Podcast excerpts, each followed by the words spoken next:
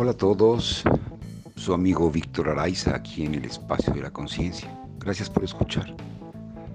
Hoy ha sido una mañana de muchas revelaciones, muy, muy, muy hermosa. Agradezco las revelaciones del universo en mí,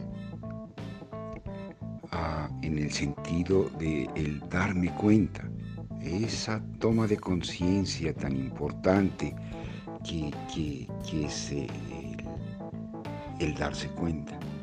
Si no hay interpretación, si no interpreto, si no interpreto las cosas, si no estoy interpretando continuamente las cosas desde mis creencias, hay conocimiento. Si no las interpreto, hay conocimiento, hay sabiduría, porque entonces las realizo. El momento de realizarlas se convierten en sabiduría. Las aparentes molestias o grados de dificultad que me doy amorosamente para realizar una meditación, para realizar algún ejercicio, para realizar, para realizar alguna cosa, son para fortalecerme, para controlar mejor mi mente. Eh, ¿Dónde estuvo finalmente el secreto? En no interpretar. Si no interpreto, solamente estoy viviendo las situaciones, las sensaciones, y puede que no sean las más agradables o las más bellas, pero están siendo con una intención, con la intención de fortalecer siempre. Siempre, esa es una parte muy, muy importante.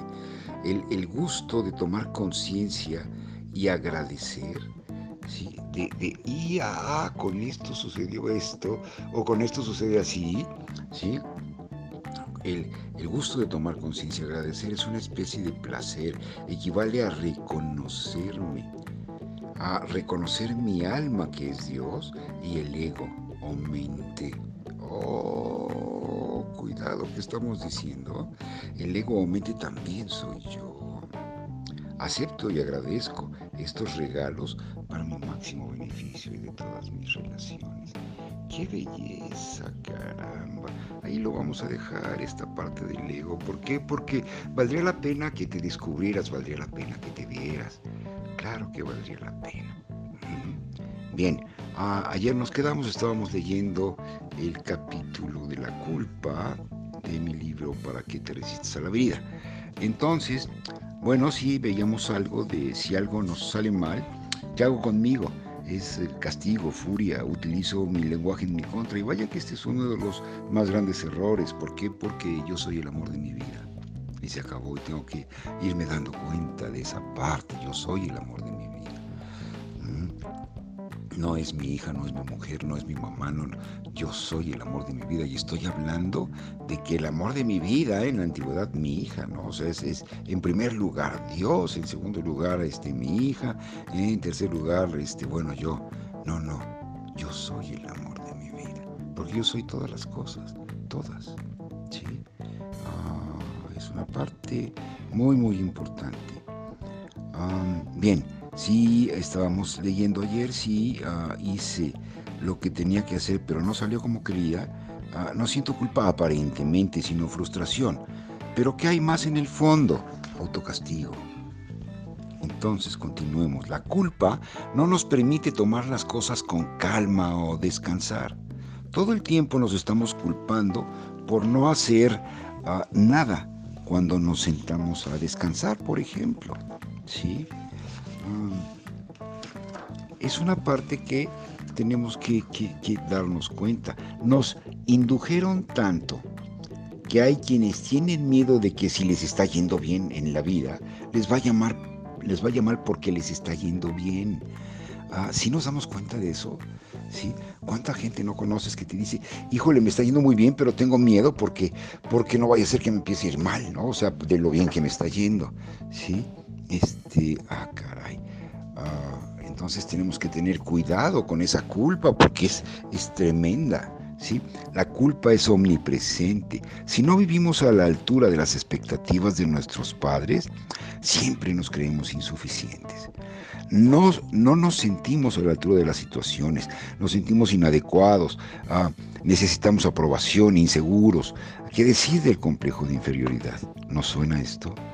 Siempre haces las cosas mal. ¿Eres tonto o te haces?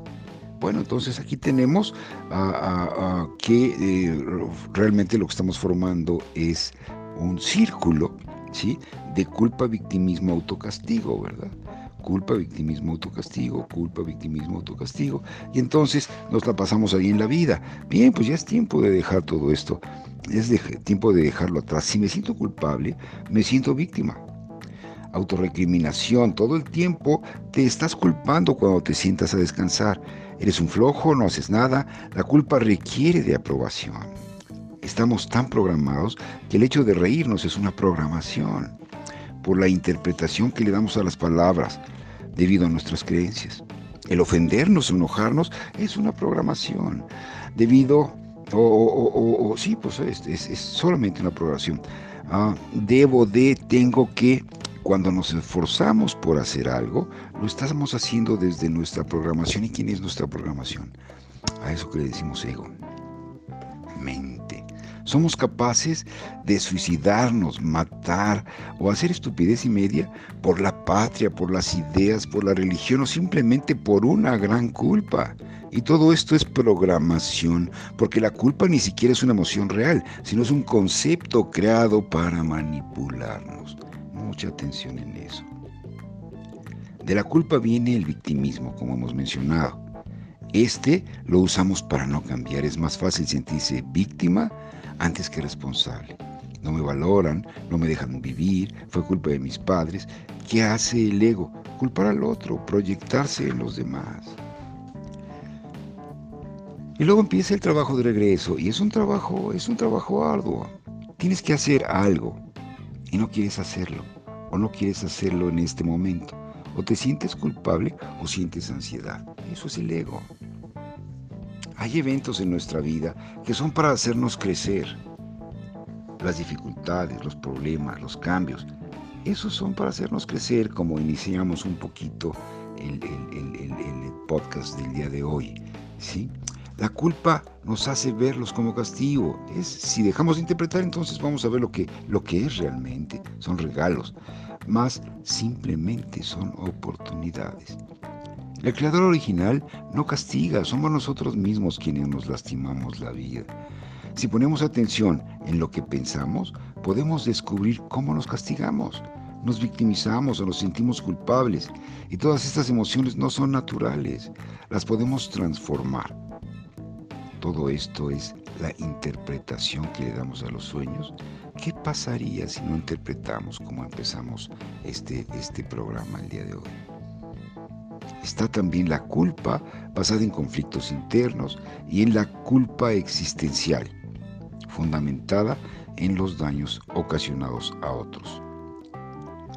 Ah, la culpa es también un, factor importante en el trastorno obsesivo compulsivo. Pero bueno, ah, vamos a dejarlo aquí, mañana continuamos con la culpa. Vamos viendo qué pasa con esta parte de interpretar. Mm, bien con la intención de que les haya dejado algo, de que les haya movido algo profundo. Gracias por compartir, gracias por compartirlo y que tengan un día excelente.